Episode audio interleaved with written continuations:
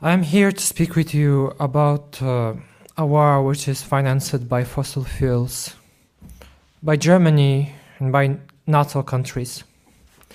Not so long ago, I was striking with my comrades from Fridays for Future Ukraine on the streets of Kharkiv and Kiev for social justice, for climate, together, globally. Das sagt Elias El-Kotbi von Fridays for Future aus der Ukraine, der noch vor wenigen Wochen in der Ukraine für mehr Klimaschutz auf die Straße gegangen ist. Wegen Putins Krieg ist er nach Deutschland geflüchtet und will nun hier am globalen Klimastreik teilnehmen.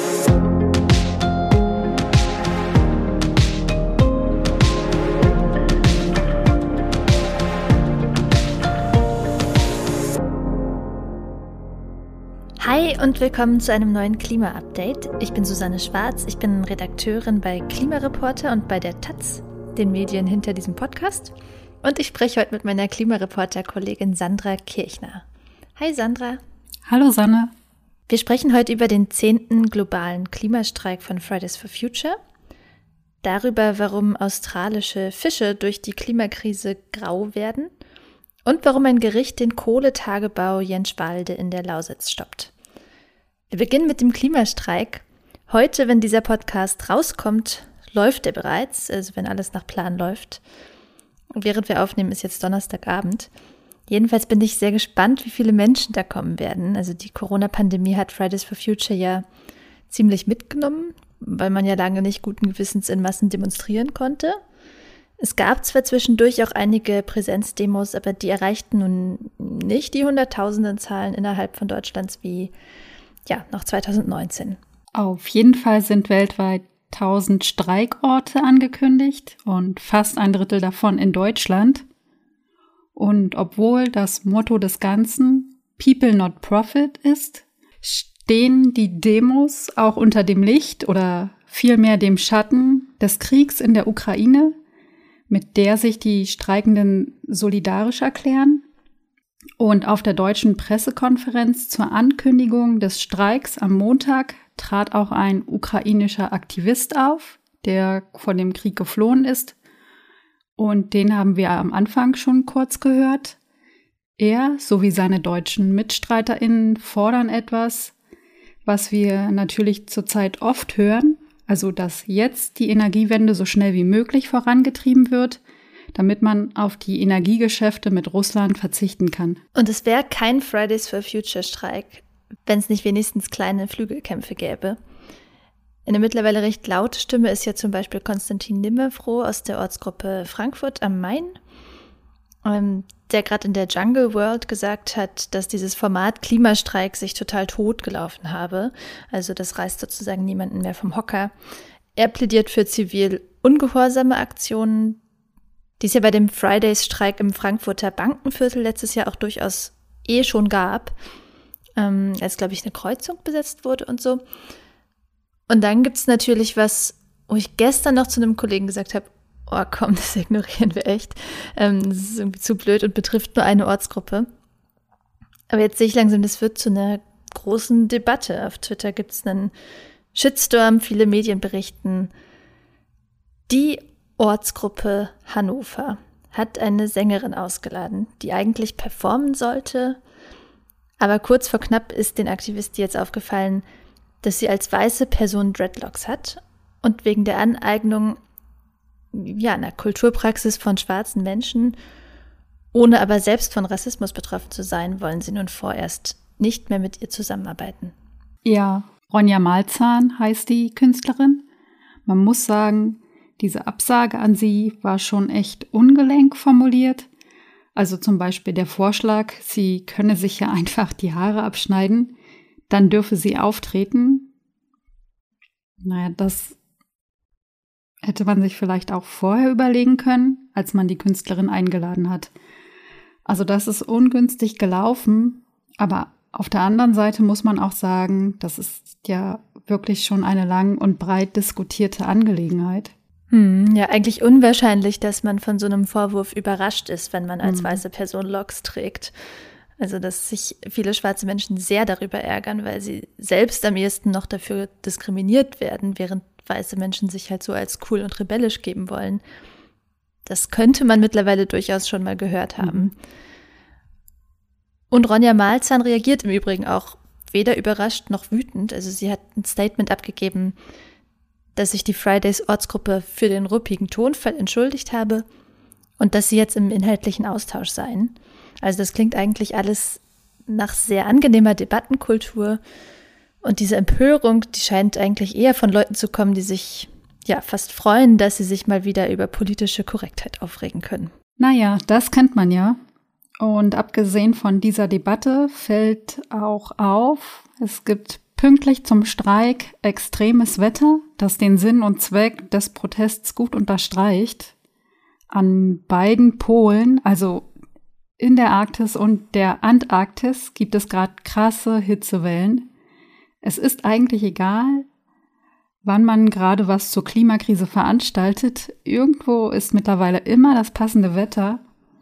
Und wir kommen aber auch schon zum nächsten Thema. Und wenn begeisterte TaucherInnen unter euch sind, dann müsst ihr jetzt einen Moment stark sein. Der Klimawandel macht die Fische grau. Also zumindestens in den australischen Korallenriffen. Das sind ja Sehnsuchtsorte für viele TouristInnen. Wir kennen zumindest alle von Bildern diese wunderschönen, bunten Unterwasserlandschaften. Und damit, das zeigt eine Studie der australischen James Cook University, könnte bald Schluss sein. Genau, das Ganze ist eine Folge der Korallenbleiche. Davon haben sicher viele schon mal was gehört. Korallen verlieren ihre Farbe, wenn das Wasser zu warm ist. Das liegt daran, dass dieser typisch, äh, typische orange-rosa-Ton äh, von Einzellern auf der Koralle kommt. Und die werden abgestoßen, wenn es halt zu warm ist. In den vergangenen 25 Jahren gab es mindestens fünf Meereshitzewellen, in denen die australischen Korallen geblichen sind. Und mit dem Klimawandel nehmen solche Bleichereignisse zu. Ähm, das Meer wird ja auch insgesamt wärmer, also unabhängig jetzt von extremen Hitzewellen. Und das ist für Korallen, äh, die gehören übrigens zu den Nesseltieren, falls sich das jemand gefragt hat, ähm, das ist für die ein Problem. Die können ohne diese Einzeller auf Dauer nicht leben. Das ist eine Symbiose. Und irgendwann sterben die Korallen ab. Nur zwei Prozent der australischen Riffe sind bislang unberührt geblieben. Und besonders betroffen vom Korallensterben sind weiche, verzweigte Korallen. Stattdessen siedeln sich dann vielleicht noch massive, verkrustete Korallen an, die aber weit weniger bunt als ihre zarten VorgängerInnen sind. Also selbst wenn noch nicht alles tot ist, ist es schon weniger bunt und das Ganze ist auch für die Fische ein Problem, die sich optimal an die korallenfarbenen Korallen angepasst haben und eben auch so schön bunt sind. Die fallen in der weißgrauen Meereslandschaft nun maximal auf, und das ist gefährlich. Einen Vorteil also haben diese nicht ganz so bunten Fische. Und genau das zeigen nun auch die Analysen der ForscherInnen aus Australien. Die haben Fotos aus den vergangenen Jahrzehnten verglichen und herausgefunden, dass dort, wo die großen Korallen dominieren, Fische eintöniger sind. Und seit der ersten großen Korallenbleiche 1998 sind zwei Drittel der auffälligsten Fische aus den betroffenen Gebieten verschwunden. Ja, also es ist nicht so, dass der einzelne Fisch jetzt von bunt zu grau switcht, aber der blassere Fisch hat eben einen ökologischen Vorteil und so gibt es halt nach und nach mehr blasse Fische. Ähm, die ForscherInnen kommen sogar zu dem Urteil, dass es bei fortschreitendem Verlust von komplexen Korallen zu einem vollständigen Verlust der farbenfrohen Arten kommen kann. Für die Riffe macht es offenbar jetzt nicht so einen großen Unterschied, äh, sondern mehr für die Menschen, äh, nämlich die eingangs erwähnten TaucherInnen, die halt, ja, nicht kreidige, krustige Korallen und so ein paar graue Fische sehen wollen, sondern halt das blühende Unterwasserleben. Aber die Umweltwissenschaften fassen tatsächlich auch solche, ja, Freizeit- und Erholungseffekte als sogenannte Ökosystemdienstleistung. Darauf nimmt auch die Studie Bezug, da heißt es nämlich so schön verästelt wie eine gesunde Koralle. Ähm, diese ästhetischen Veränderungen bedeuten den Verlust einer wichtigen und kulturell bedeutsamen Ökosystemdienstleistung. Das ist also wahrscheinlich was, was Taucherinnen und Touristinnen nicht mehr wie gewohnt nutzen können. Und es zeigt einfach ganz deutlich, wie weitreichend die Folgen der Klimakrise sind. Also in was für kleinen und vermeintlich unwichtigen Details sie sich immer wieder zeigt und auch jetzt schon. Zum Schluss möchten wir noch über ein Gerichtsurteil sprechen, über das sich viele KlimaschützerInnen in den letzten Tagen gefreut haben. Der Kohlekonzern LEAG muss seinen Tagebau Jenschwalde, der ist im Südosten Brandenburgs bei Cottbus gelegen, Mitte Mai dicht machen. Das hat das Verwaltungsgericht in Cottbus beschlossen und der Grund, die LEAG hat da widerrechtlich mehr Wasser für den Betrieb des Braunkohletagebaus abgepumpt, als sie durfte. Denn um Braunkohle zu fördern, muss das Grundwasser abgesenkt werden, damit auch die ganze Technik und die Kohlebagger sicher auf festem Untergrund stehen und eben der Tagebau nicht mit Grundwasser vollläuft. Hm. Das Grundwasser senkt man ab, indem man es hochpumpt, also entnimmt. Und dabei war die Lea ganz schön großzügig. 2020 hätte sie 42 Millionen Kubikmeter entnehmen dürfen und stattdessen hat sie fast das Dreifache abgepumpt. Also doch deutlich mehr, als die wasserrechtliche Genehmigung für den Tagebau Jenschwalde erlaubt. Und das ist illegal. Eigentlich hätte die LEAG eine Erhöhung der Entnahmemenge beantragen müssen. Das hat der Kohlekonzern aber nicht getan, sondern einfach munter weiter viel mehr Wasser aus der Grube gepumpt, als erlaubt war. Und seit 2017 hat die LEAG etwa so viel Grundwasser abgepumpt, wie die BerlinerInnen innerhalb von einem Jahr verbrauchen.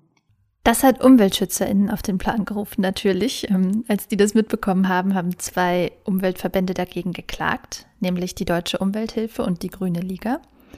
Sie haben einen Eilantrag gegen den Tagebau gestellt, damit der sogenannte Hauptbetriebsplan des Tagebaus außer Vollzug gesetzt wird. Also das ist quasi die offizielle Genehmigung des Tagebaus. Und die darf eben nur umgesetzt werden, wenn auch alle Erlaubnisse vorliegen. Aber die LEAG war ja gar nicht befugt, so viel Wasser zu entnehmen, sodass das Gericht jetzt erstmal das Betriebsende für den Tagebau angeordnet hat.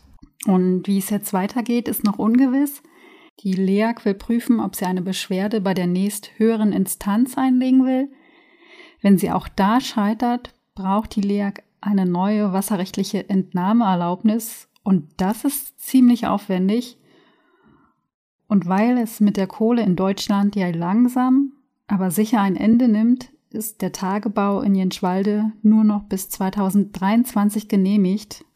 Und da ist es jetzt fraglich, ob die LEAG das nochmal in Angriff nimmt. Auf das Kraftwerk Jenschwalde, das ist ja immerhin das drittgrößte Braunkohlekraftwerk, hätte das Ende vom Tagebau Jenschwalde aber wahrscheinlich keine Auswirkungen ähm, denn das Kraftwerk wird schon heute auch mit Kohle aus dem Tagebau Welt zur Süd befeuert.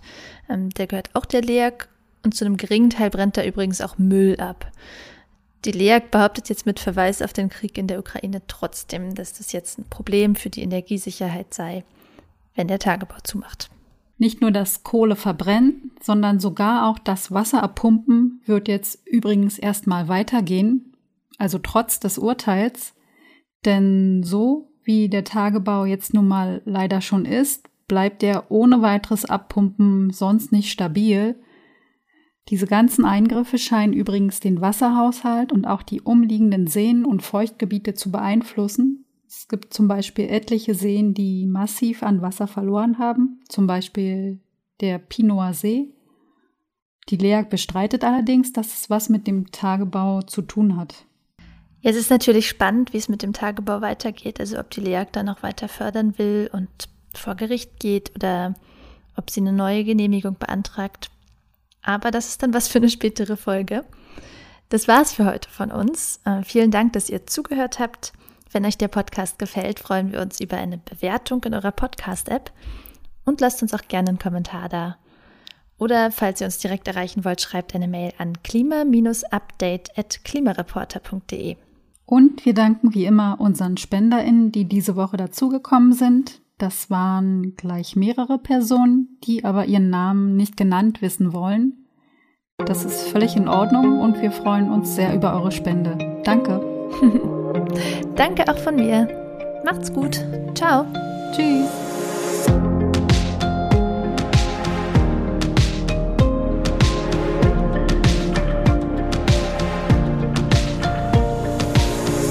Klima-Update ist ein Projekt des Klimawissen e.V., zurzeit in Kooperation mit der Taz. Es wird im Wechsel moderiert von Verena Kern, Sandra Kirchner, Susanne Schwarz und Lena Wirber.